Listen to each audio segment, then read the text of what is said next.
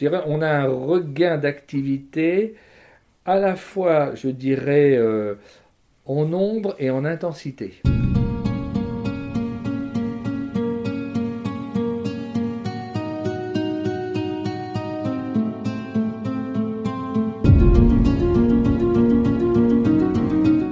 On parle des personnes âgées, des adultes, des étudiants, mais les plus jeunes, comment vont-ils?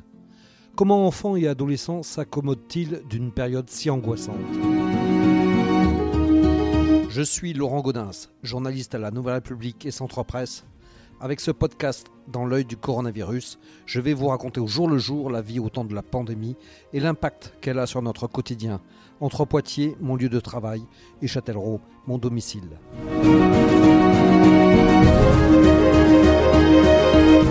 L'adolescence est un cap délicat à passer et de tout temps.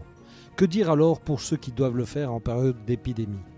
Et comment protéger les enfants de l'angoisse permanente actuelle? Le docteur Ludovic Giquel est pédopsychiatre au centre hospitalier Laborie à Poitiers. 3500 à 4000 adolescents sont pris en charge annuellement par ces services habituellement. J'ai voulu le rencontrer pour savoir comment le malaise des plus jeunes se manifestait et si les consultations étaient réellement en hausse. Oui, alors on est effectivement très nettement, euh, euh, on est beaucoup plus sollicité euh, que, que d'ordinaire. Je dirais que chaque tranche d'âge a ses particularités au sens où c'est une épidémie qui, qui ne suscite pas les mêmes choses ou qui ne mobilise pas les mêmes choses en fonction des âges. Mais parce que en fonction des âges, ce ne sont pas les mêmes enjeux finalement. Euh, on n'a pas les mêmes liens, par exemple, avec ses parents à 5 ans ou à 17. On n'a pas les mêmes enjeux scolaires à 8 ans ou à 15. Euh, on n'a pas forcément la même envie d'autonomie ou de liberté à 3 ans qu'à 16 et demi. Donc forcément, je dirais, la résonance de cette épidémie euh, n'est pas la même. Et je dirais, en fonction de ce que ça met en tension, que ce soit ben, l'individu lui-même, que ce soit sa famille, ou que ce soit, euh, je dirais, euh, ses copains à l'école, sa scolarité, et ainsi de suite, bah, ça va induire finalement différentes euh, difficultés ou différentes souffrances. donc c'est pour ça que, au final, on constate quand même une augmentation plus significative de l'activité au niveau de l'adolescence, mais je me garderai bien en quelque sorte de sous-estimer l'impact de l'épidémie sur l'enfance et la petite enfance. Est-ce que ce n'est pas quelque chose qu'on risque de voir justement dans, quelques années, euh, l'incidence que ça aura pu avoir sur ces âges-là? Bah, Tout va dépendre dans quelle mesure euh, on, va pouvoir reprendre une vie euh, sociale, relationnelle, qui correspond, on va dire, à, nos besoins essentiels. C'est-à-dire que là, on est dans quelque chose de totalement, je dirais, inhabituel, mais et alors je dirais même euh, euh, presque contrat-développemental par rapport aux besoins euh, des, enfants et des adolescents. C'est-à-dire que voilà, on a besoin de se toucher, on a besoin effectivement à certains âges de, s'embrasser, de, de, se défier, on a besoin effectivement d'avoir des contacts, de, de, pouvoir, je dirais, être dans une forme de liberté. Et c'est vrai que cette épidémie et les mesures surtout pour la prévenir, bah, ça nous ça nous corsette, ça nous contraint, ça, ça réduit finalement la vie à son aspect purement euh, fonctionnel, utilitaire d'une certaine manière. C'est vrai que de ce point de vue-là, je dirais c'est une forme de... Bon, le mot est fort, mais une forme de poison développemental, parce que ça va à l'encontre des besoins qu'ont euh, les humains, je dirais, de 0 à 18 ans pour se développer. Euh, donc, et ça, ça touche tout le monde. C'est-à-dire finalement, euh, alors ça touche potentiellement plus fort ceux qui allaient déjà pas très bien, mais ça met vraiment à l'épreuve les capacités d'adaptation euh, bah, de ceux qui, pareil, vont plutôt pas trop mal en temps normal, mais qui là, je dirais, s'épuisent. Nous, c'est un peu ce qu'on constate. Finalement, c'est aussi pour ça qu'il y a un regain d'activité maintenant. C'est qu'il y a, je pense qu'il y, a un phénomène d'épuisement euh, des, réserves, des ressources que, euh, je dirais, l'immense majorité des enfants et des adolescents ont en temps normal. Hein. Je rappelle quand même que 80 à 90% des adolescents vont bien, euh, si on veut par là. Donc, il, est bien évident que dans ces conditions, c'est, je pense, à la fois l'effet cumulé de ceux qui n'allaient pas bien qui vont plus mal, avec ceux qui, à mon avis, ne tiennent plus, lâchent, après avoir beaucoup tenu, et qui, à ce moment-là, bah, je dirais, viennent s'ajouter dans la demande de soins aux autres. Quoi. Et alors, si lâche, c'est pour quelle raison C'est l'école qui, qui se passe plus comme avant Ça a été le, justement l'école à, la maison C'est le manque de relationnel? Alors, bon. C'est voir trop les parents? Je pense que un individu euh, vit dans la société dans laquelle il évolue, vit avec ses parents, vit avec ses, ses copains, ses copines, euh, s'il en a. Enfin bon, donc, encore une fois, ça touche tout. Euh, c'est une épidémie qui touche à la fois l'individuel et le collectif, qui touche le corps et le psychisme, hein, je le rappelle, mais c'est un point important. Euh, et, donc, je dirais que partant de là, si on prend par exemple la question de l'école, bon, bah, il y a des aménagements scolaires par moment. Alors des fois, je vois pour certains de mes patients, c'est deux semaines, deux semaines en cours, une semaine à la maison. Bon, voilà. D'autres, c'est différents schémas qui sont adaptés. Par contre, ce qu'ils me disent tous, c'est que les attendus et les exigences scolaires, elles, elles n'ont pas beaucoup changé. Et que partant de là, euh, bon, les profs s'adaptent, font ce qu'ils peuvent, là aussi, hein, je leur rends quand même hommage. Euh, mais néanmoins, je dirais autant dans le premier confinement, qui vraiment portait le nom de confinement, bon, euh, le temps, le monde a été suspendu, les enjeux ont été suspendus. Voilà. C'est comme euh, si des parents qui ont un crédit à la banque, on leur dit, bah voilà, on suspend les mensualités et puis euh, quand vous retrouverez un boulot, on les remet. Bon, bah à ce moment-là, je dirais, la, la pression bancaire n'est pas la même que si vous vous retrouvez au chômage et qu'on continue à vous prélever le crédit. donc là, c'est un peu ce qui s'est passé la première fois. Là, alors qu'il est, bah, je dirais, le bac, va y avoir le bac, il va y avoir le, brevet des collèges, va y avoir effectivement le fait de passer d'une année sur l'autre, il y a des devoirs en classe, il y a des cours, enfin bref, ce que je veux dire par là, c'est que les attendus, voire pour certains la pression scolaire, euh, elle, vient en quelque sorte, mais comme à l'habitude, sauf que elle s'ajoute potentiellement aux contraintes liées euh, aux mesures de distanciation sociale, euh, à la vigilance constante par rapport au risque de contamination. bref, les enfants sont sous pression en permanence finalement, et donc je pense qu'il y a un cumul de pression qui finit par faire chavirer un certain nombre d'entre eux. Et alors, qu'est-ce que vous notez là, justement dans le fait de, chavirer Est-ce qu'on parle beaucoup du, risque de, suicide chez les adolescents Est-ce que c'est quelque chose que vous avez noté euh?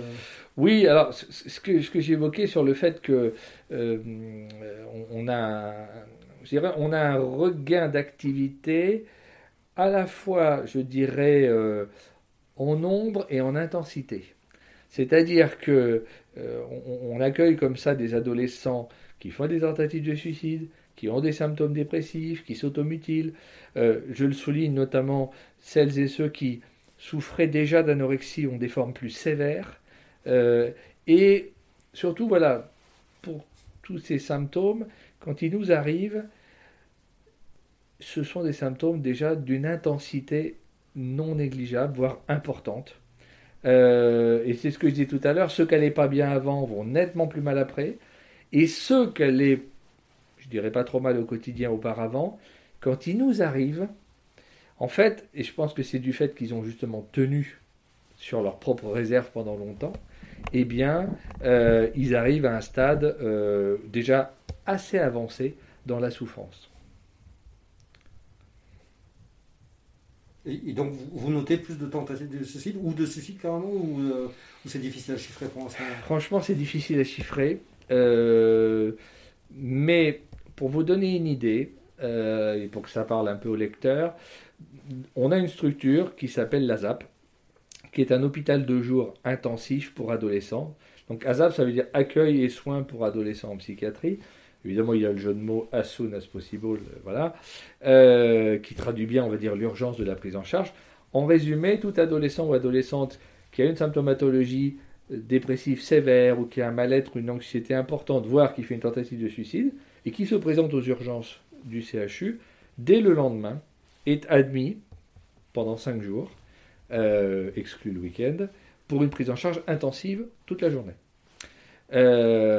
D'ordinaire, euh, enfin, il peut arriver que certaines formes soient plus sévères, et dans ce cas-là, on hospitalise à temps plein. C'est-à-dire qu'en fait, on hospitalise dans notre pavillon qui s'appelle Tony Aîné, qui est un pavillon d'hospitalisation pour adolescents. Alors là, par contre, ils dorment sur place, ils sont euh, toute la journée pris en charge.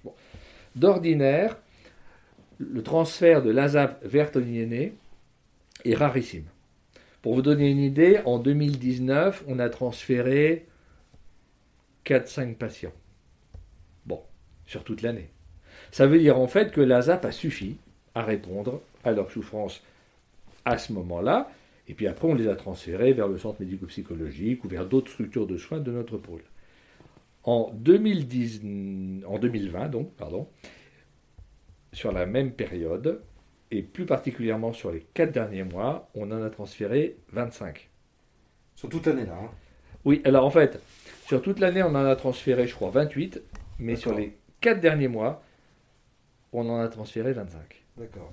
Voilà. Donc je dirais, ça veut dire que pour ces 25-là, la ZAP n'a pas suffi. Donc ça veut dire que l'intensité de la symptomatologie était bien plus importante et il a fallu les hospitaliser à temps plein.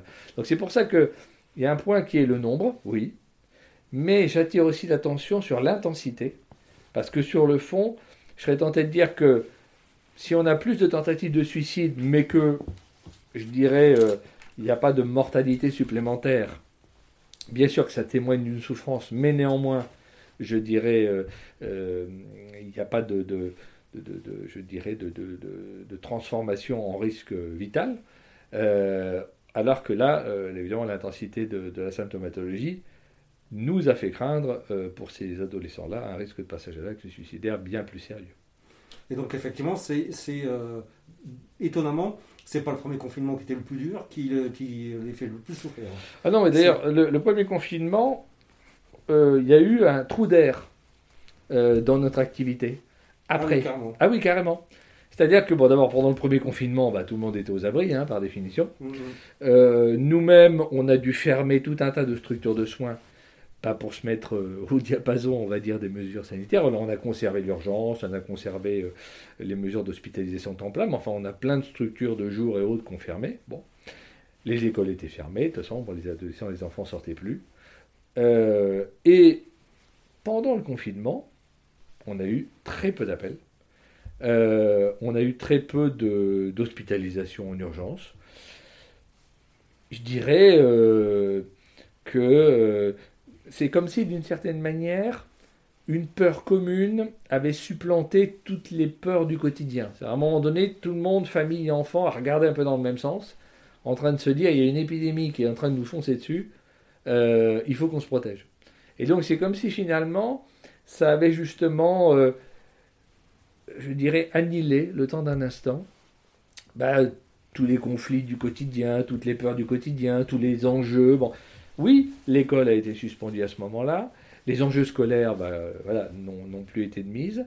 Donc, enfin, encore une fois, je ne suis pas en train de dire que ça a été une époque formidable. Je dis simplement que, euh, sur l'instant, le recours aux soins pédopsychiatriques, effectivement, ont été assez faibles. Euh, et que euh, on se demandait d'ailleurs quand est-ce que ça allait, je dirais, arriver finalement, comme je vous dis, c'est véritablement maintenant qu'on perçoit euh, la montée en charge continue et puissante du mal-être euh, chez les enfants et les adolescents. En fait, on n'est pas face à une espèce de, tsunami, on est plutôt face, un peu pour être dans l'air du temps, à une crue qui, n'a pas atteint son pic, quoi, qui, monte, qui monte, qui monte, qui monte, et qui de facto euh, est en train de nous submerger. Le pire est à venir. je ne sais pas si le pire est à venir, mais en tout cas, je serais tenté de dire que pour le moment, on ne voit pas de diminution de l'activité. Donc, j'ai pas de perspective. Moi, je ne sais pas jusqu'où ça va aller tout ça. Bon, ce qui est sûr, c'est que on a aménagé des créneaux d'urgence pour recevoir euh, davantage d'adolescents. Euh, quand on est d'astreinte aux, urgences, on voit plus d'adolescents euh, en consultation. Enfin, on, fait face, on va dire. Mais euh, il est bien évident que nos capacités ne sont pas non plus inépuisables. la, grande question que se posent euh, tous les parents, c'est justement bah, comment se rendre compte que son enfant ne va pas bien dans cette période-là et, quand tirer la sonnette? Alors, c'est vrai que la période est, je dirais, compliqué à bien des égards parce que je dirais que les parents eux-mêmes sont aux prises avec, j'imagine, la crainte de l'épidémie, avec euh, peut-être des difficultés économiques, avec la peur pour leurs parents, leurs propres parents. Euh, enfin, je dirais la disponibilité des parents n'est pas tout à fait la même qu'en période de paix, on va dire ça comme ça, pour reprendre le terme de guerre du président. donc c'est sûr que c'est pas toujours facile dans ces cas-là d'être aussi attentif qu'on pourrait l'être en d'autres circonstances euh, au mal-être euh, de son enfant et de son adolescent. L'autre chose aussi, c'est que c'est pas si facile de distinguer ce qui euh, est, je dirais, attendu de l'inquiétude de l'enfant, parce que on est tellement bombardé de tout un tas d'infos, d'éléments plus ou moins anxiogènes. Donc c'est sûr que quelqu'un qui serait totalement serein dans cette période actuelle susciterait quand même quelques interrogations. Euh, donc que les enfants soient potentiellement inquiets, oui. Toute la difficulté, c'est de percevoir en quelque sorte jusqu'à quel niveau l'inquiétude ou la détresse, euh, enfin, quel niveau l'inquiétude est acceptable, à partir de quand on rentre dans le champ de la détresse. Je pense que, quoi qu'on en dise, moi j'ai souvent coutume de dire ça, un, bon indicateur, c'est quand même, je dirais pour le coup, l'inquiétude parentale. Finalement, bon, euh, c'est un peu un concept euh, difficile à définir, mais bon, quand les parents sont inquiets pour leurs enfants, généralement c'est un bon indicateur. L'autre chose, bah, c'est effectivement, euh, comme on dit, une forme de rupture avec un état antérieur, c'est-à-dire euh, dans le comportement, dans, la façon de faire, dans le contact. un adolescent ou un enfant qui va effectivement avoir des troubles du sommeil, qui va se replier, voire même qui va se blesser, il peut s'automutiler ou, ou qui va faire pipi au lit. Enfin bon, tous ces éléments-là, tout ce qui marque un peu une forme de rupture euh, alors qu'il peut être plus ou moins progressive, hein, c'est pas forcément brutal, euh, doit effectivement euh, inciter bah, déjà à questionner son enfant ou son adolescent, à, parler effectivement du contexte actuel, à entendre aussi que bah, ça puisse générer du stress, de la souffrance. Je pense que vous comprenez bien que là aussi à l'adolescence, euh, période d'autonomie, période de liberté, période d'investir de, l'ailleurs, être en quelque sorte euh, claque-muré à la maison ou, euh, je dirais, euh, avec le couvre-feu. Bon, tout ça va à l'encontre d'un processus développemental naturel tout ça, je vous dis, sont des mesures contra-développementales, quoi qu'on en dise. Euh, donc ça, a forcément un impact. Regardez les étudiants, quand ils sont obligés de retourner chez leurs parents, euh, alors qu'ils ont connu, bon, euh, pour certains, pas forcément ceux qui viennent de débarquer, entre guillemets, à la fac, mais enfin pour les autres, l'autonomie, la liberté, les soirées étudiantes, bref, tout ce qui fait le sel un peu quand même de cette période, on voit bien qu'il y a une forme de désautonomisation qui s'opère. C'est-à-dire que sur le fond, euh, c'est un peu régressif comme démarche. Donc tout ça, je dirais, va à l'encontre d'un mouvement naturel et suscite effectivement là aussi de la souffrance. Ce qu'il faut dire aussi, c'est que c'est normal. c'est normal de pas aller bien. C'est ça aussi qu'il qui, qui, qui, faut entendre. Après, comme je vous dis, ce qui est important, bah, c'est de, de, je dirais, de recourir bah, je dirais déjà, mine de rien, à son médecin traitant, euh, pour euh, qui, connaît bien, hein, souvent qui connaît bien les enfants, qui connaît bien les parents, voilà, souvent sont les médecins de famille. Donc ils ne découvrent pas des situations, ils connaissent bien, donc ils voient déjà un peu, je dirais, si euh, s'il y a quelque chose qui est en train de se passer ou s'il y a des, éléments d'inquiétude. Et puis après, je dirais, à mesure que la réponse se trouve ou pas auprès des professionnels consultés, ben, monter, on va dire, progressivement dans les, les professionnels à consulter et utiliser bien sûr les psychologues et les, les pédopsychiatres le moment venu, ça c'est certain. Est-ce qu'il faut éventuellement euh, contraindre son enfant à aller voir un psy? Euh, Alors, c'est toute la question. Alors, généralement, euh, bon nombre, par exemple, d'adolescents ne viennent pas forcément nous voir de gaieté de cœur, mais enfin, ils viennent. Donc je pense qu'il ne faut pas non plus trop leur en demander. sur le fond, déjà on prend rendez-vous pour eux, ils acceptent de venir. Je pense que c'est une façon pour eux aussi de nous dire qu'ils sont d'accord. Mais ils n'ont peut-être pas forcément envie de nous le dire ou de le dire aux parents. Je pense que là aussi, il y a un peu l'implicite du discours. En fait, quand on dit, bah voilà, je t'ai pris rendez-vous avec le pédopsychiatre, bon, euh, les sous-titres, c'est euh, je m'inquiète quand même pour ta santé psychique. Bon, ce qui ramenait à l'enfance ou à l'adolescence peut être interprété par, euh, mais est-ce qu'elle pense que je suis fou ou quoi? Bon, c'est des clichés, voyez ce que je veux dire. Donc je pense que c'est aussi une source d'inquiétude.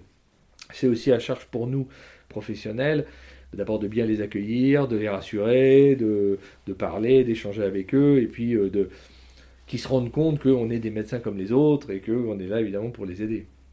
on voit des, euh, manifestations euh, d'inquiétude, de, de, manque de lien, etc. Mais on voit aussi des, adolescents finalement se satisfaire de cet état-là, ne pas réclamer d'aller voir des amis, des copains, de se suffire de leur portable et de leur console de jeu. Est-ce que c'est un danger ça? Bah, disons que la société dans laquelle on vit sélectionne certaines de nos aptitudes. Bon, mais ça, je dirais de tout temps.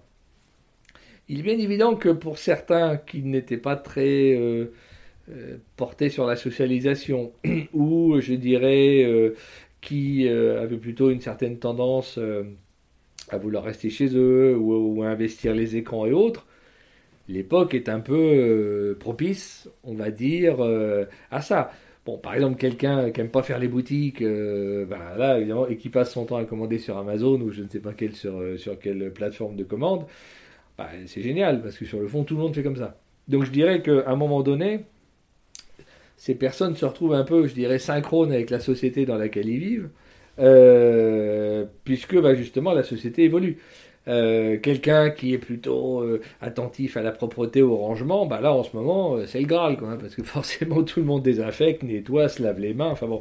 Donc c'est sûr que là où avant on aurait pu le regarder, enfin, je sais pas, il y a un an et demi, quelqu'un qui se met du gel hydroalcoolique dans le TGV, les gens le regardent de travers. Et alors porter un masque Et alors porter un masque, il y avait que les Japonais qui mettaient des masques, hein, on est bien d'accord.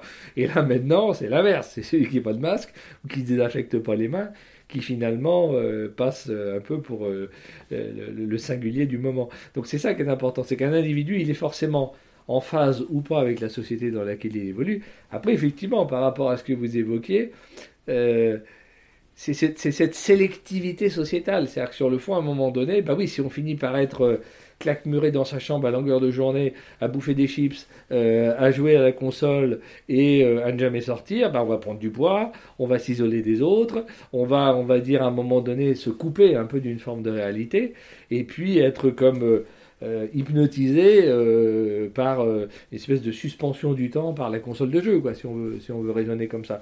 Bon, par bonheur, encore une fois, il y a un certain nombre de, contre, de, de, contre-feux, si j'ose dire, qui permet d'éviter ça. On voit aussi euh, une tendance, plus chez les adolescents qui passent du temps sur les réseaux sociaux aussi, à être l'objet euh, d'attention de la part euh, des tests complotistes sur, sur, le, coronavirus et plus largement enfin, sur plein, plein d'autres choses. Comment faire par rapport à ça? Est-ce qu'il faut, faut, se dire qu'il ne faut pas trop s'en mêler Il faut laisser faire et puis en se disant bah, ils feront bien leur, leur tri eux-mêmes ou c'est aux parents là, de, se mêler de ça bah, C'est vrai que, par exemple, le nombre d'adolescents euh, vous disent bah oui, c'est vrai, c'était sur YouTube. Bon, il y a un côté. Euh, bon. Je pense que c'est comme, euh, comme lire le journal, quand on lisait le journal, c'est comme quand on regardait les infos à la télé. Bon, bref, il y a tout ce travail éducatif, parental, je pense qu'il ne faut pas balayer d'un revers de main en disant de toute façon YouTube c'est n'importe quoi, de toute façon on voit tout, machin, non. Je pense qu'il faut s'intéresser à ce à quoi s'intéressent les, enfants. Et puis, euh, je pense qu'à ces âges-là, par définition, il est encore largement possible d'argumenter. Euh, ils n'ont pas forcément encore des idées euh, absolument arrêtées, et puis, bon, modifiable en quelque sorte, ou inamovible. Bon. donc, je c'est aussi toute la question du lien avec les enfants, c'est toute la question des échanges. Euh, c'est pas pareil de, manger à table et de regarder la télé et que personne ne parle, ou au contraire, à un moment donné, de dire bon bah tiens, euh, qu'est-ce que t'en penses, et patati et patata. Donc c'est toute la question à un moment donné d'argumenter, parce que les tests complotistes, bah voilà, ça repose sur euh, tout un tas de ressorts qui sont souvent démontés par les journalistes. On dit, bah oui, mais tiens, on est parti de là, patati patata. Donc, ça, ça, suppose effectivement, là aussi, que les parents eux-mêmes aient un certain sens critique par rapport à l'actualité et qu'ils puissent cultiver en quelque sorte, et c'est aussi le travail des profs d'ailleurs, le libre arbitre, la capacité critique des enfants et des adolescents. Après, on est en démocratie, chacun a le droit de penser ce qu'il veut, mais néanmoins qu'on fournisse au moins aux enfants et aux adolescents la capacité à se montrer critique. Alors, il ne faut pas non plus prendre les enfants et les adolescents pour plus crédules qu'ils ne sont. Euh, comme ils disent, hein, c'est du fake. Hein. Euh, donc, euh, donc de ce point de vue-là, ils sont peut-être moins naïfs que ce qu'on veut croire. et pareil, s'ils vont vers quelque chose d'une recherche d'information, c'est peut-être parce qu'ils n'ont pas trouvé ailleurs. Donc je pense que c'est ça aussi qui est un élément important. Il faut pouvoir répondre aux questions des enfants et des adolescents dans la mesure du possible. On a parlé surtout des adolescents, mais justement sur les, les petits-enfants, euh, il y a, y a un malaise particulier là qui s'exprime aussi, ou comment on voit les choses euh, bah, Si on prend par exemple, euh, bah, mine de rien, les enfants qui sont en primaire. Bon, euh, enfin, il faut quand même s'imaginer hein, toute la journée, euh, donc avec le masque. Euh, ah ben non, on me touche pas parce que parce qu'il faut pas. tiens, reste à distance parce que voilà, la maîtresse ou les parents, ils ont dit que faut, fallait pas qu'on se rapproche. Enfin, je dirais que là aussi, on va à l'encontre d'un mouvement naturel. on n'est pas en mode naturel, on est vraiment en mode piloté, en mode, je dirais, contrôlé.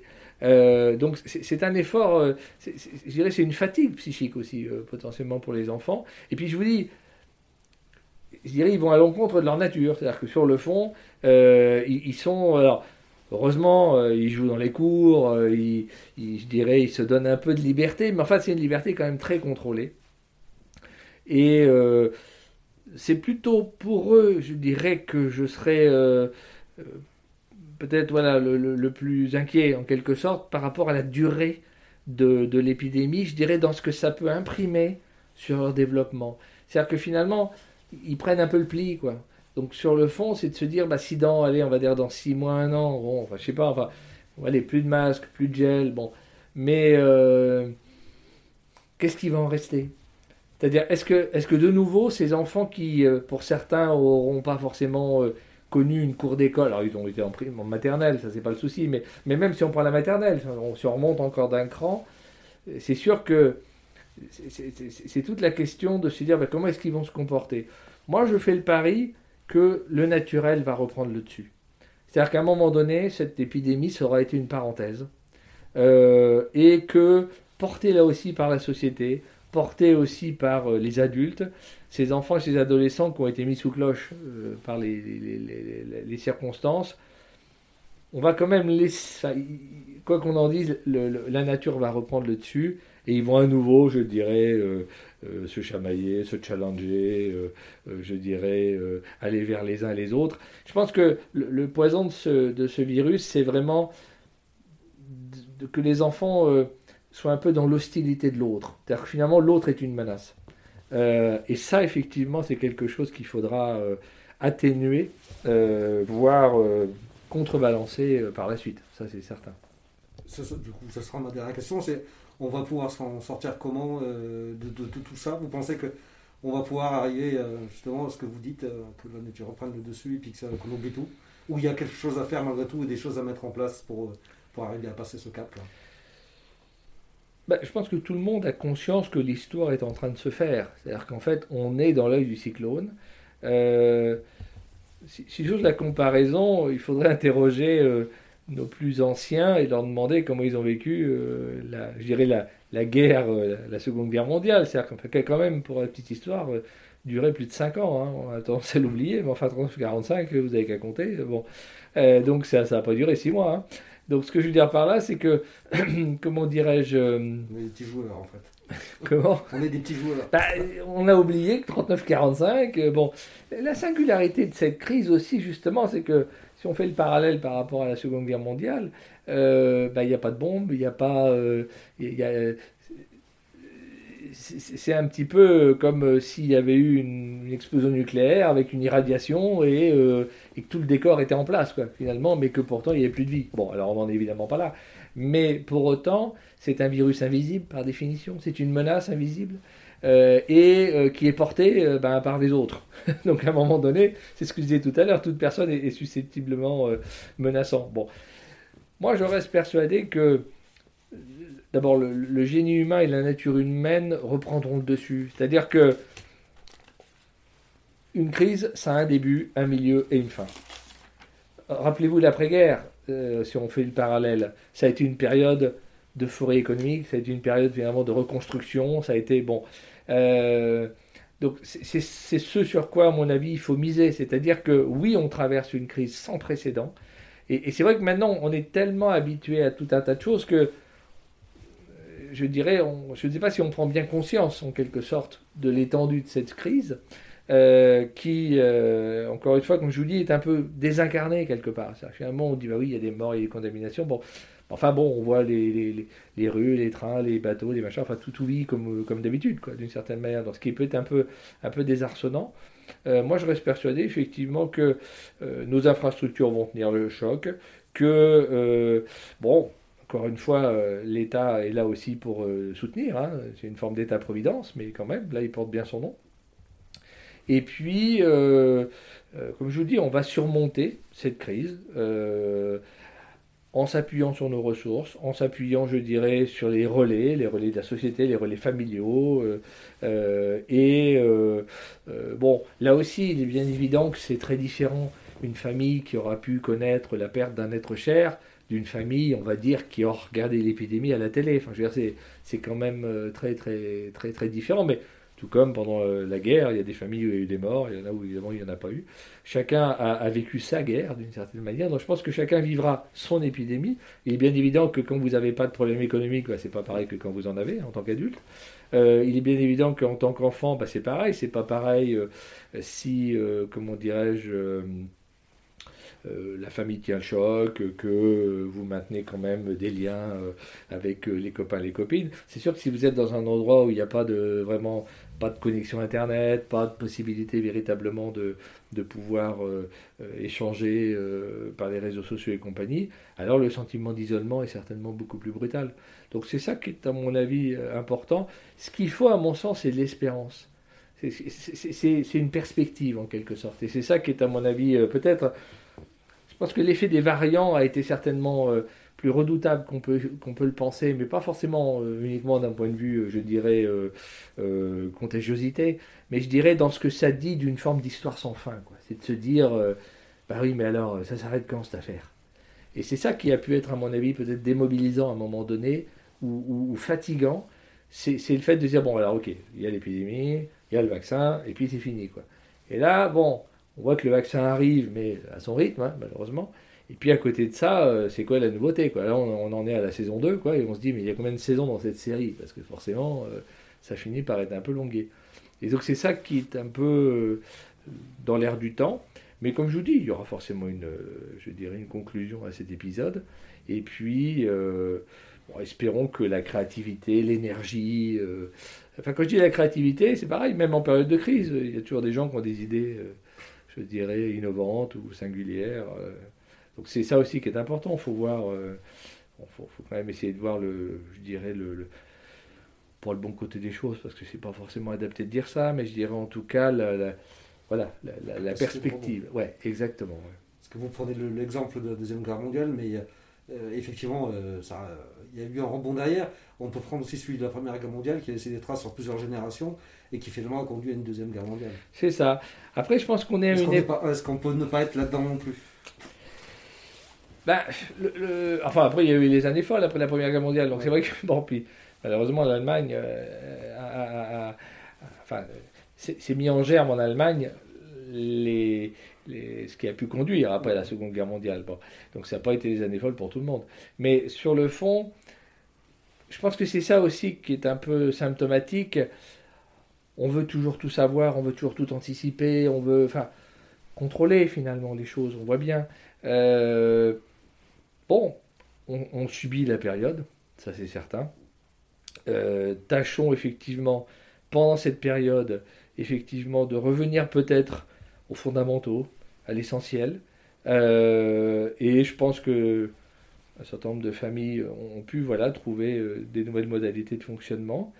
Euh, et puis, pour ce qui est du reste, bon, je pense que là aussi, cette épidémie est venue rajouter une incertitude sur l'incertitude. C'est-à-dire que je pense qu'avant l'épidémie, il y avait de toute façon déjà une société bon, voilà, qui était aussi marquée par euh, un certain nombre de crises, un certain nombre d'incertitudes, de, difficultés, de peurs, et ainsi de suite.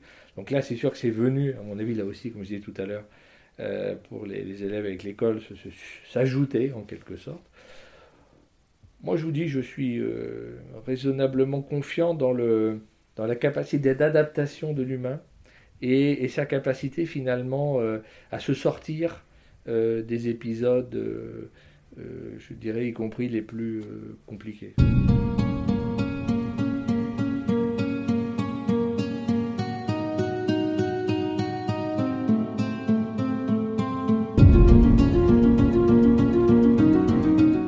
Voilà, c'est terminé pour ce nouvel épisode du podcast Dans l'œil du coronavirus. Si vous l'avez aimé, n'hésitez pas à en parler autour de vous, à le partager sur les réseaux sociaux à vous abonner sur les plateformes de podcast telles que Spotify, Deezer et à voter pour lui sur Apple Podcast. Ça nous aidera vraiment à continuer. Si vous avez un sujet que vous aimeriez voir développé dans ce podcast, n'hésitez pas à me le transmettre par mail à laurent.gaudens, nr-cp.fr. En attendant, lavez-vous bien les mains et à très vite.